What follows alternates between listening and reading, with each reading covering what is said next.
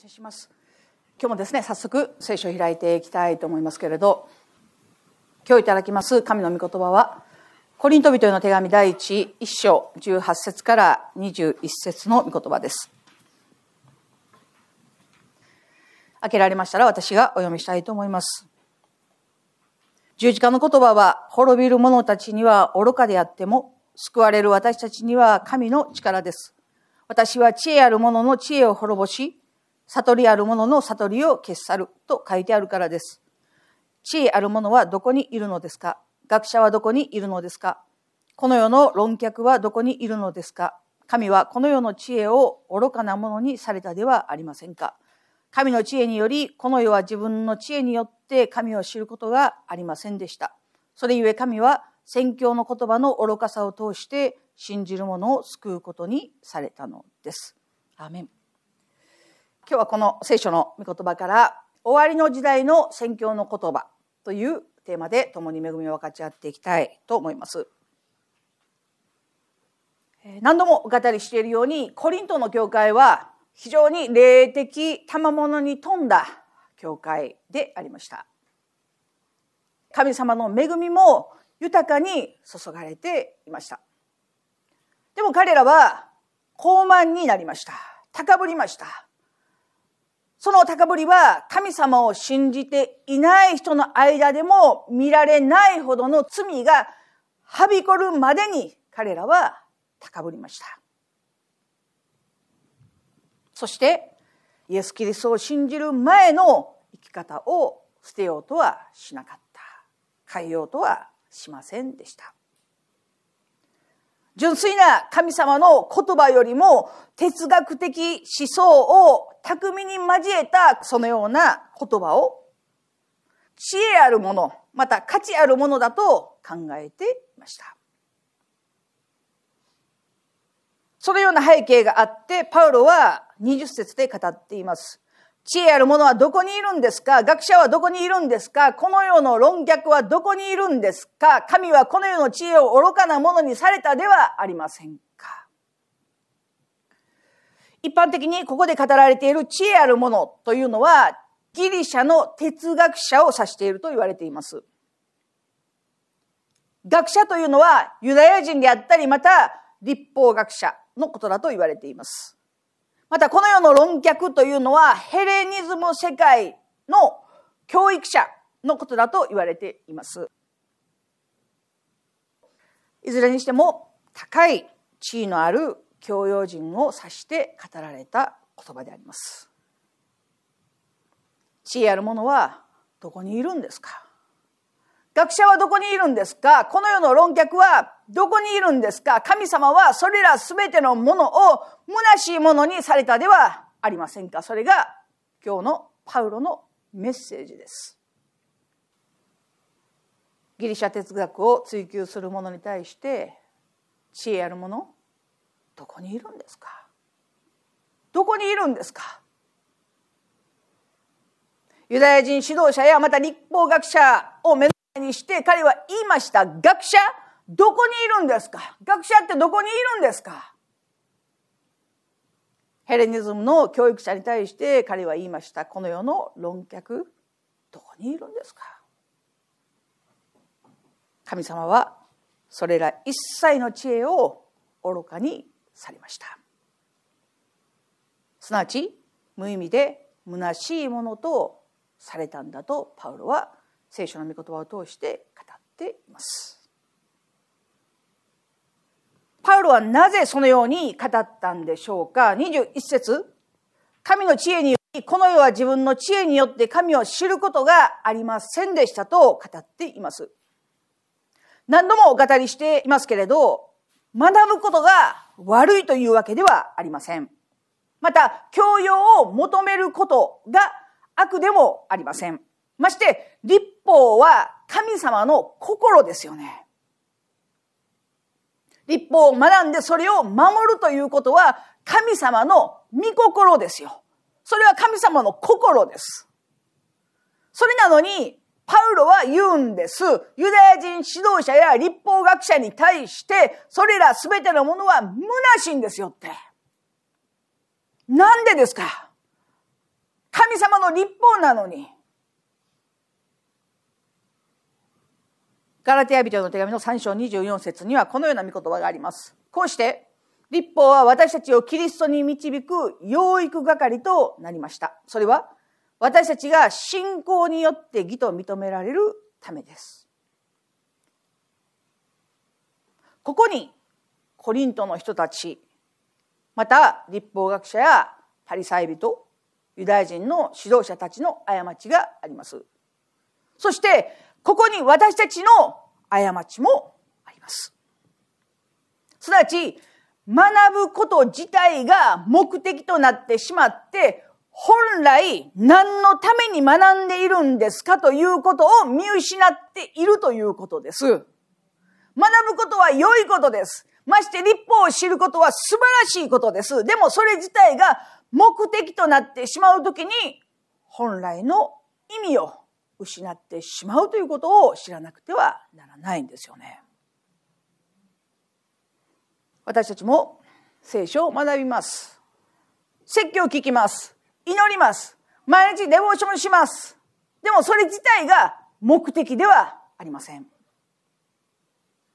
多くの聖書知識を得て私たちは満足します。ああ、今日はいい説教だったと言って私たちは満足します。そして今日1時間も祈れたんですよと言って私たちは満足します。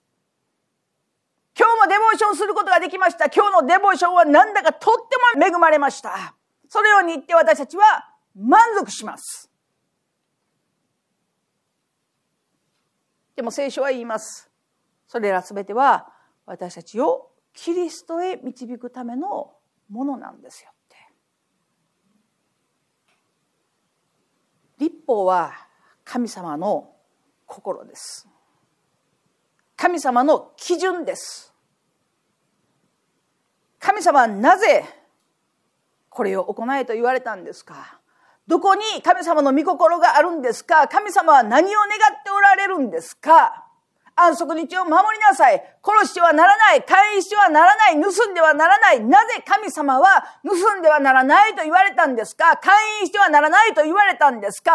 安息日を守りなさいと言われたんですか？偶像を行ってはならないと言われたんですか？なぜ？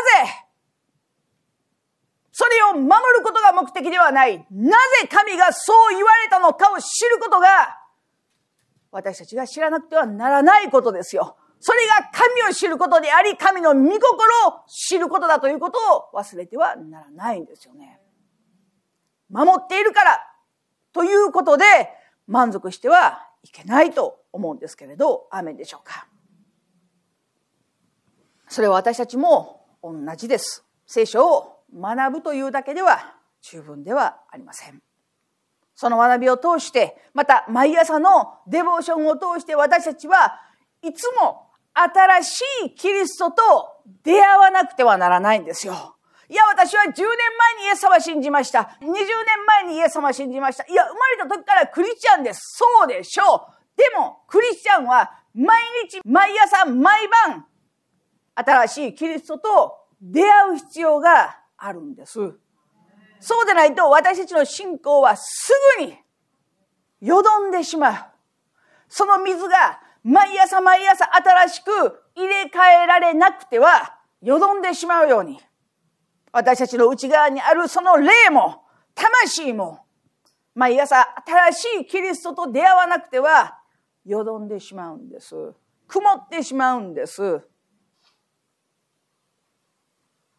何のために全てのことを行っているんですかということを問う必要があります。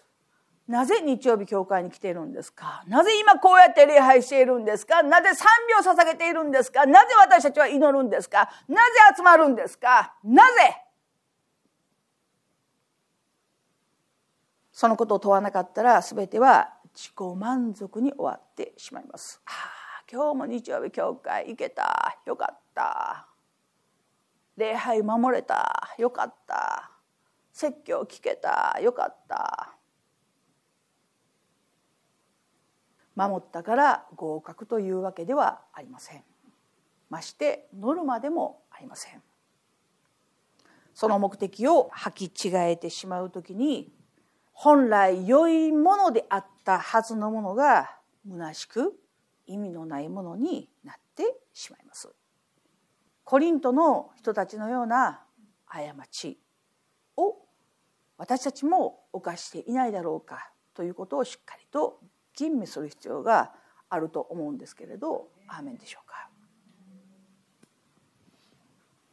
人間は本来あらゆるものを通して神様を知ることができるように創造されました。神様が満ちている世界で今私たちは生かされています。神様あなたはどこにいるんですか？と言わなくても神の中で動き生き生活をしているんです。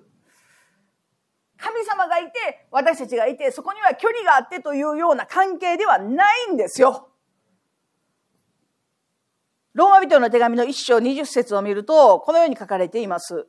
神の目に見えない性質、すなわち神の永遠の力と神聖は、世界が創造された時から、被造物を通して知られ、はっきりと認められるので、彼らに弁解の余地はありません。何を語っているんですか？私たちは神様を見ることができない、触ることができない、と考えているけれど聖書は語っています。人間は全ての被造物を見てでも神様を知ることができるように作られているんですよって。大自然を見て、また小さな花々を見て、虫を見て、あらゆるものを見て私たちは神様の素晴らしさを知ることができるんです。神は誠に生きておられる、存在しておられるということを知ることができるんです。それでも神を知ることができないならば、神は私たちのうちに良心を与えてくださいました。良い心を与えてくださいました。ローマ人の手紙の2章13節でそのように語られています。この両親は立法の役割を担っているようなものなんですよと聖書は語っています。でも人間は罪を犯し、堕落して、その心は麻痺されて、神様との関係は遮られて、神様を知ることができなくなりました。本来自然を見ても神を知ることができる、感じることができる、そのような存在であった人間が、罪を犯し、堕落し、そしてその両親が麻痺し、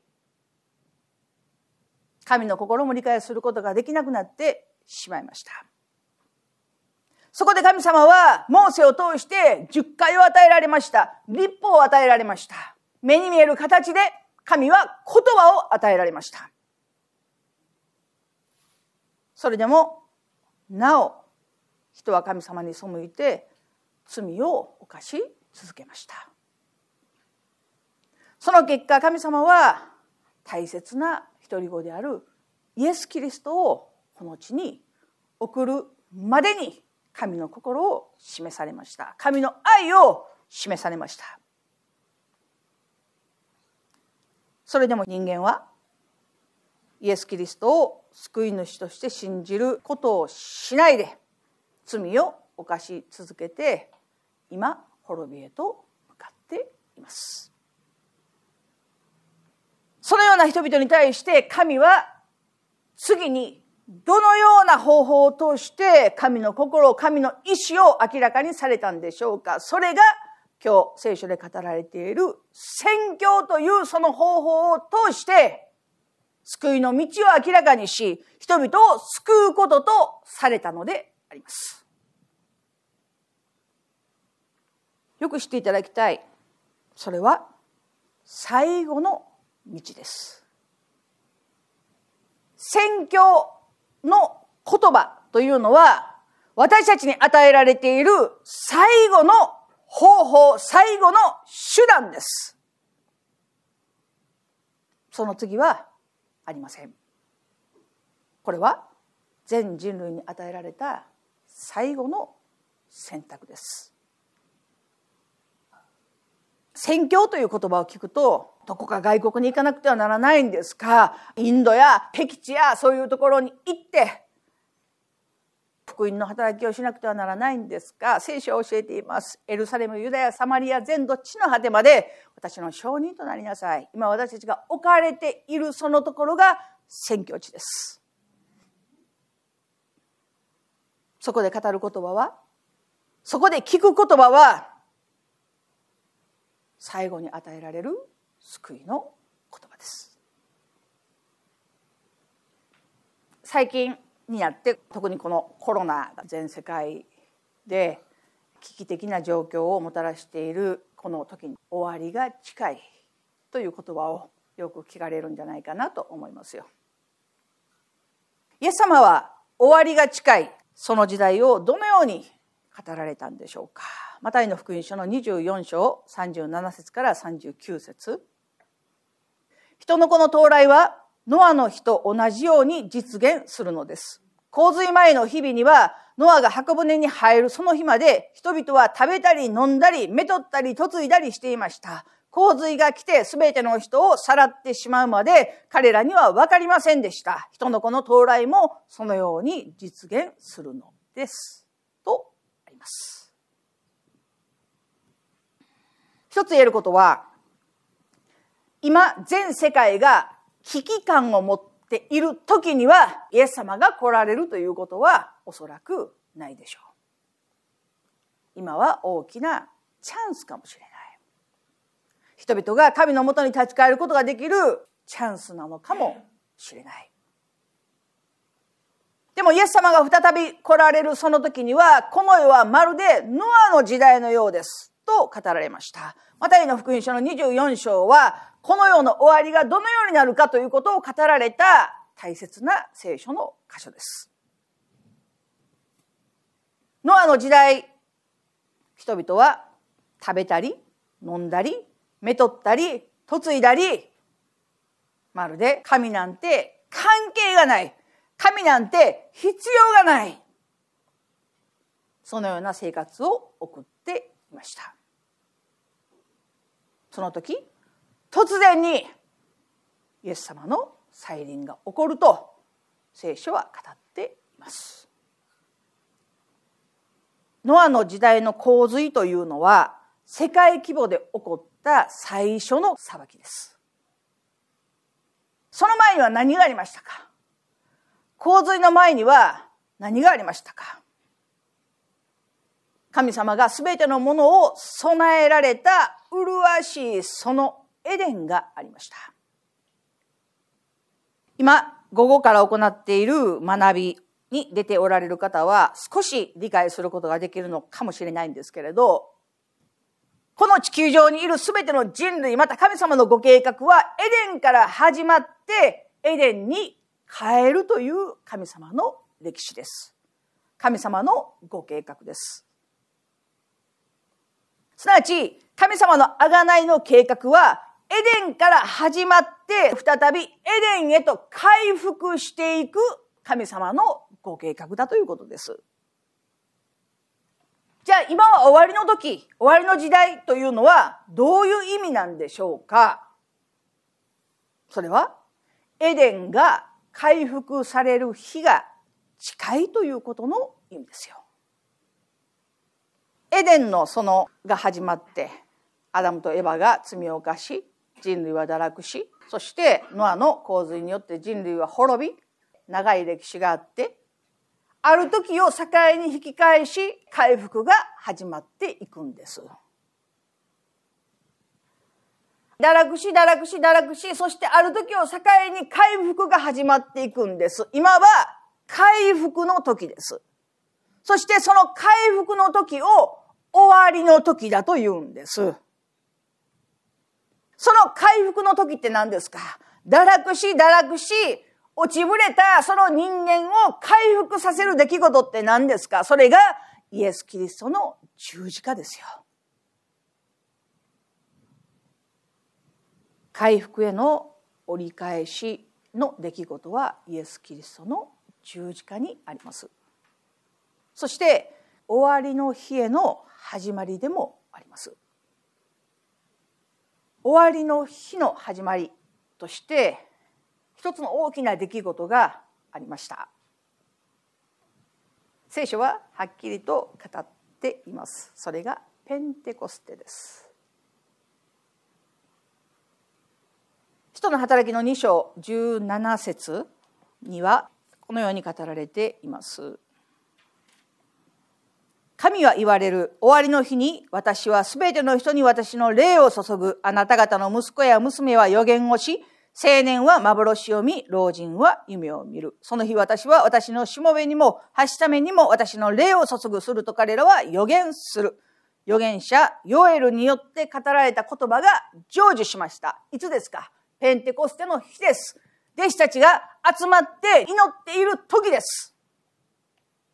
聖書は何と言っていますか？終わりの日には、私は私の霊を豊かに注ぎますと言われました。この日、成就しました。イエス様が十字架にかかって復活し、天に登っていかれるその時から終わりの時は始まっています。すなわち、エデンの回復へと向かっているんです。今はそのような時代です。イエス様はその間に数々の印があるから注意しなさいと言われました。イエス様の再臨はいつ来るか私たちにはわからないと聖書は語っています。でもその間にはいろんな印があるからそれを見て近いということを知りなさいってイエス様は言われましたよね。例えば、マタイの福音書の16章1節を見ると、パリサイ人たちやサドカイ人たちがイエスを試そうと近づいてきて天からの印を見せてほしいと求めた。イエスは彼らに答えられた。夕方になるとあなた方は夕焼けだから晴れると言い、朝には朝焼けでどんよりしているから今日は荒れ模様だと言います。空模様を見分けることを知っていながら、時の印を見分けることはできないのですか今私たちは終わりの時代に生きています。そして時の印を見分ける知恵が必要です。先ほどもお語りしましたけれど、マタイの福音書の24章は終わりの時にはどのようなことが起こるのかということが書かれている章です。マタイの福音書の24章31節から32節を見るとこのように語られています。人の子は大きなラッパの響きとともに見つかいたちを使わします。すると見つかいたちは天の果てから果てまで四方から人の子が選んだ者たちを集めます。イエス様の再臨ですよね。32節一軸の木から教訓を学びなさい。枝が柔らかになって葉が出てくると夏が近いことがわかります。同じように、これらのことをすべて見たら、あなた方は人の子が戸口まで近づいていることを知りなさい。どういう意味ですか？イエス様が見つかいたちと共に再び来られる日が来ます。その前に、一軸の木から教訓を学びなさい。枝が柔らかになって葉が出てくると、夏が近いことがわかります。同じように、これらのことをすべて見たら、あなた方は人の子が戸口まで近づいていることを知りなさい。日本を象徴する草花は何ですか？桜ですよね。桜と聞いたら日本というふうにイメージする聖書で多く語られている一軸を象徴する国はどこですか？というならばイスラエルです特に旧約聖書で語られている一軸という言葉はイスラエルを指して語られている言葉だと言われていますすなわち一軸の木から教訓を学びなさいということはイスラエルを見て、神様が近いかどうかということをしっかりと見なさいよということの意味ですよ。じゃあイスラエルがどのような状況になったら、枝が柔らかになって葉が出てきて、そして夏が近いんだなということがわかるんですが、聖書は教えています。福音がイスラエルに戻ったら、多くの四方に散らされている人々が、 Back to Jerusalem、エルサレムに戻るならば、聖書の予言が近いことを知りなさい。旧約聖書では至るところで語られています。今何が起こっているんですか？このコロナであらゆるところから人々が帰ってきています。イスラエル国家は飛行機は大幅に削減しているけれど、帰ってくる人たちのために特別なチャーターを出して多くの帰りたいという人々を受け入れています。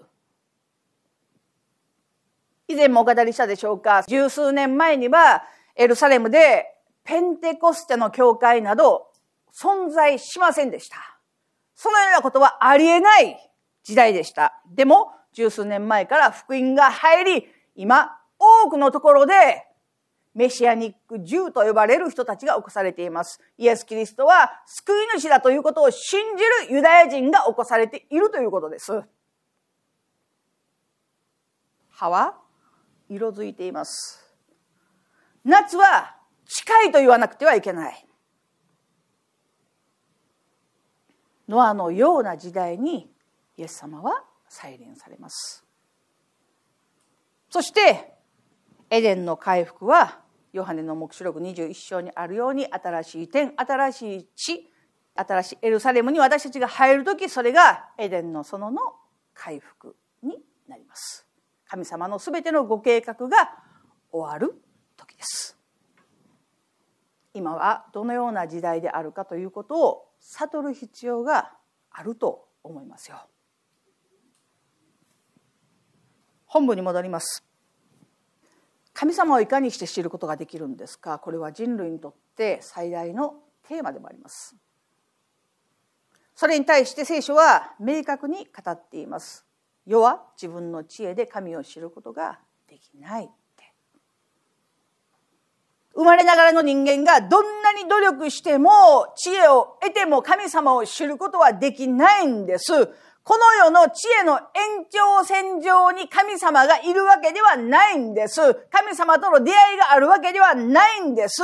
多く学んだら神様を知ることができるというのはあくまでも主体性が自分にあって、自分の努力や頑張りで神様を知ることができるという傲慢な考え方の中に神を知ることはできないんだと聖書は教えているんです。神様を知ることはあくまでも神様からの恵みであり愛であり憐れみであるということを知らなくてはならないと思います。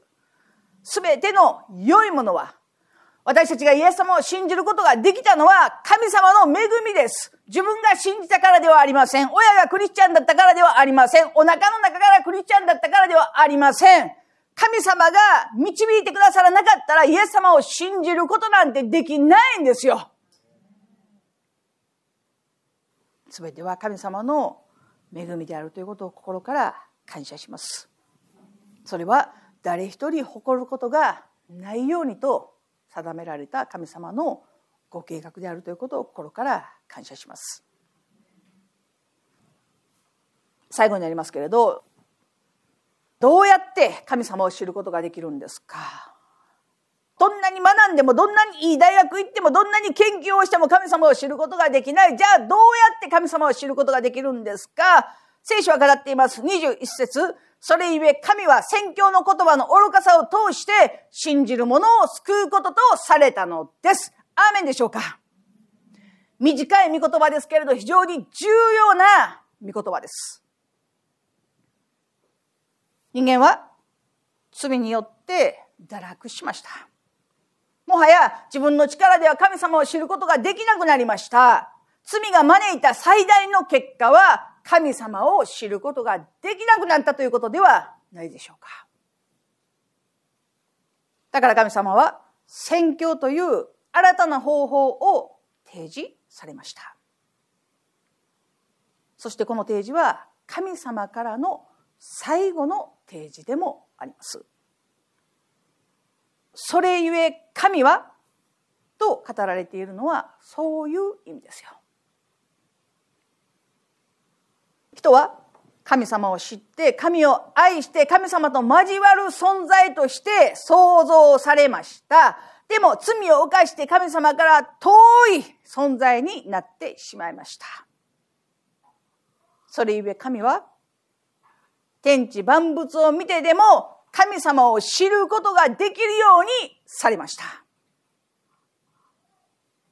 でも人はさらに罪を犯し続けました。さらに罪深くなりました。それゆえ神は人に良心を与えて神様の心を知ることができるようにされました。でも人はさらに罪深くなりました。人の良心は麻痺するまでに罪深くなりました。それゆえ神は、モーセに立法を与えることによって、神の心を示されました。でも人は、さらに罪深くなりました。神様の立法に逆らって生きるようになりました。会員してはならない、偶像を作ってはならない、安息日を守らなくてはならない、殺してはならない、勧誘してはならない、盗んではならない、ありとあらゆる立法に反して生きるようになりました。それゆえ神は多くの預言者を送って神の言葉の代弁者とされました。それはいけないって、それは罪だって、悔い改めて神のもとに帰らなくてはならないと。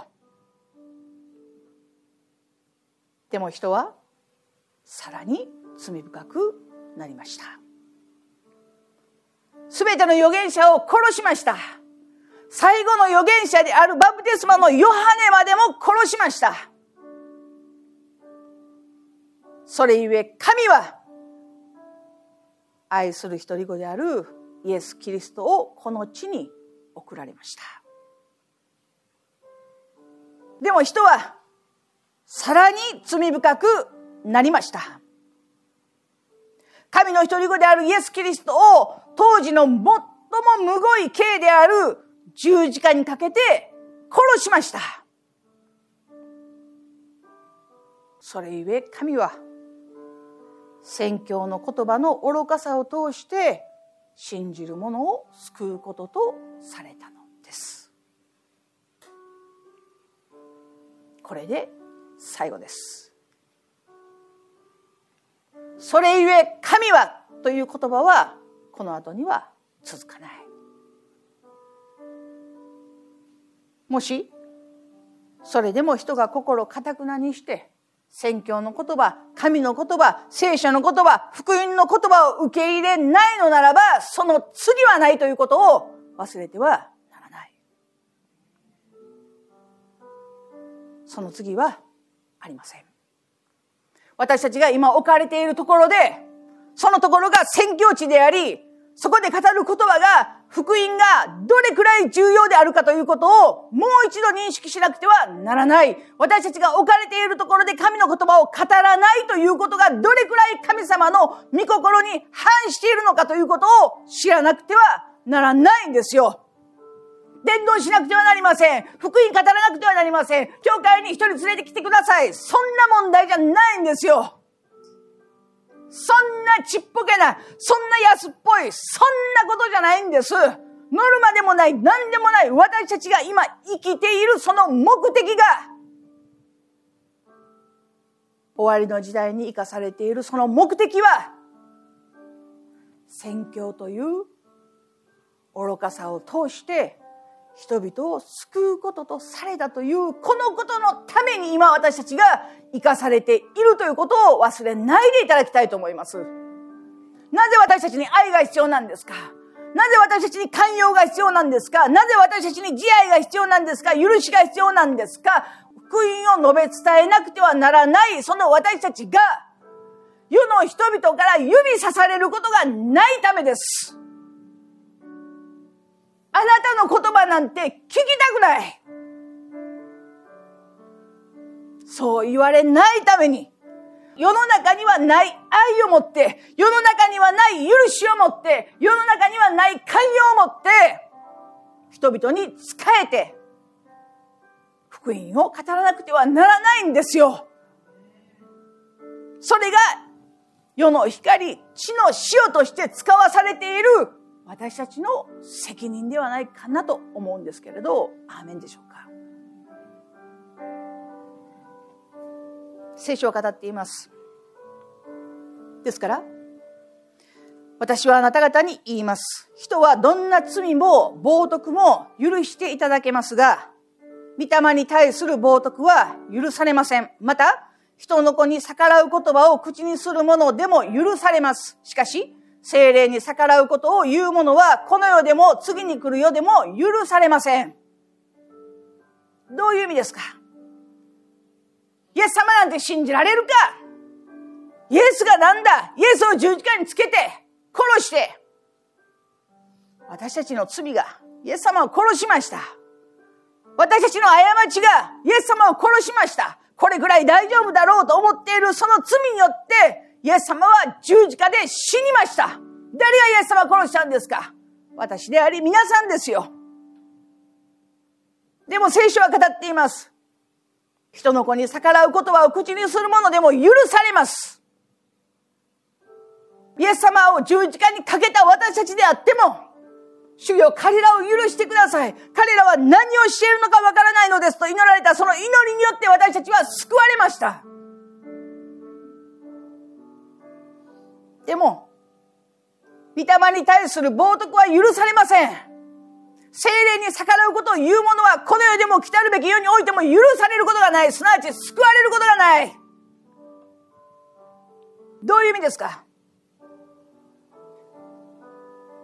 宣教の言葉福音の言葉それらすべての神の言葉は人間の知恵や賢さによって語られる言葉ではないからです。宣教の言葉、神の言葉、聖書の言葉こそ精霊によるものであって精霊の働きそのものだからですよ。宣教の言葉を愚かだというのもいいでしょう。説教を聞いてそんなこと信じられるかというのもいいでしょう。福音を聞いて私はイエスを信じないというのもいいでしょう。でもそれは最後の最後に与えられた救いの機会に対してノーと語っていることと全く一緒だということを忘れてはいけない。聖書は語っています。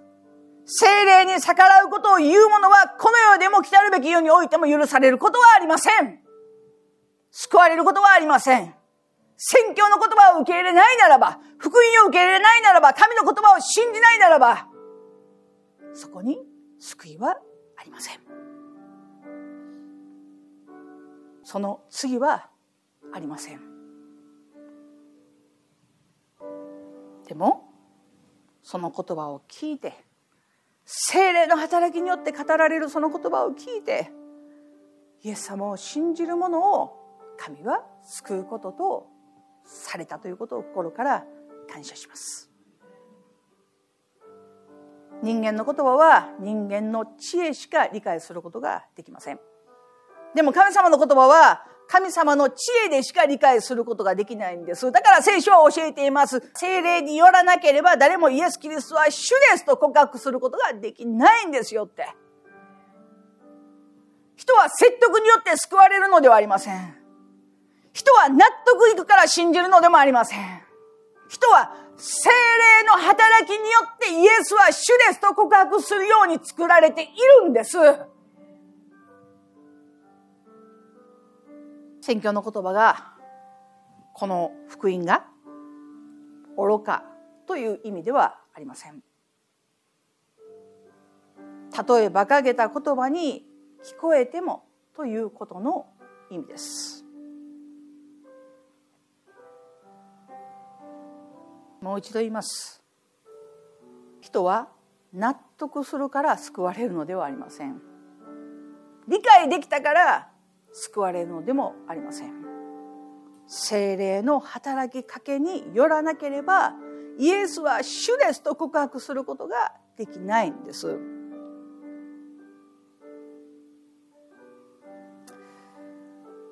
だから聖書は語っています。今は恵みの時、今は救いの日ですって。いつですか？明日じゃない。今ですよ。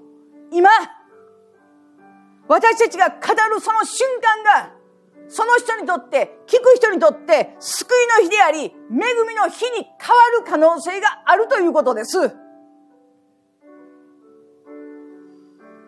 人の知恵では神様を信じることはできません。人の知恵では神様を信じることはできないんです。でも、精霊によって語られた言葉を精霊の働きによって信じることができるようになると聖書は教えています。というならば、今私たちがしなくてはならないのは、自分自身がまず精霊によって満たされて、神の霊によって満たされて、そして、聞く一人一人の上に、愛する一人一人の上に、精霊様が豊かに働いてくださることを祈り続けることではないかなと思うんですけれど、アーメンでしょうか？そして私たちは語らなくてはならないんです。福音を、宣教の言葉をいくら愚かだと言われても、馬鹿だと言われても、そんなことを信じてるのかと言われても、私たちは語り続けなくてはならないんです。なぜならば、そこが、宣教の働きの場所であり、聞く人々にとって、最後のチャンスだからです。明日があると思ってはなりません。その次はありません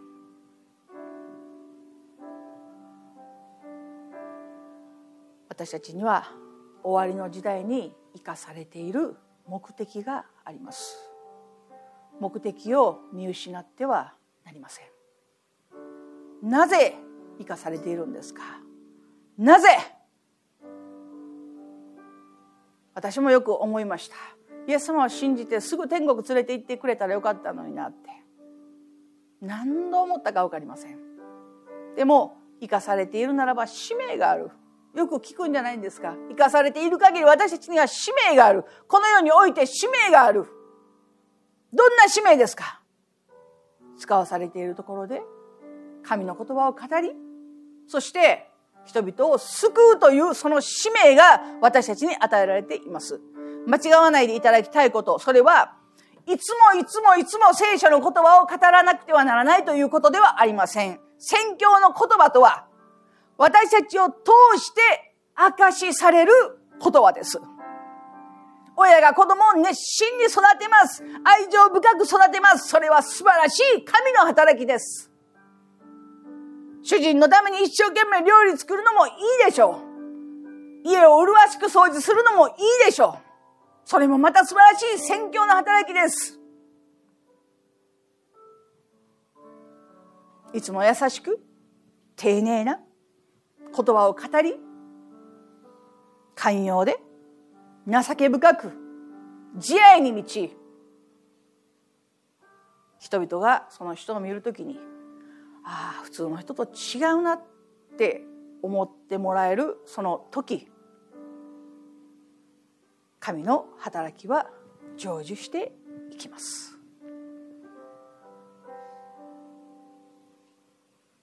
私たちの使命を見失ってはいけません。自分のためだけに生きることがどれほど愚かなことかを知らなくてはなりません。クリスチャンだというならばイエス様を信じているというならば主に生かされた命です。主に救われた命です。本来ならば、十字架につけた、このような人間が救われる値打ちもない、永遠の地獄で滅びなくてはならない、そのような人間でありながら、神は救ってくださった。愛してくださった。命与えてくださった。それだけではない。愛する者までも救ってくださるという。なんという恵みでしょう。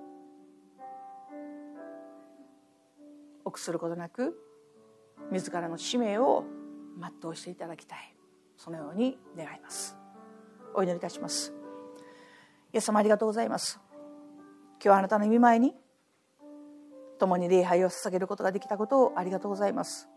共に御言葉を分かち合うことができたことをありがとうございます。今は終わりの時です。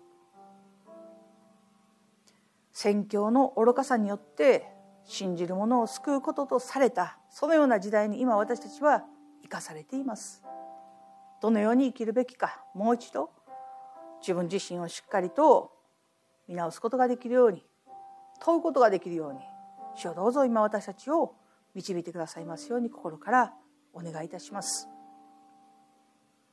すべての使命を全うすることができるように今置かれているそのところでイエス様の良い証人として歩んでいくことができるように主をどうぞ力を与えてください。すべてを主に委ねます。感謝して愛する主イエスキリストの皆によって見舞いにお祈りをお捧げいたします。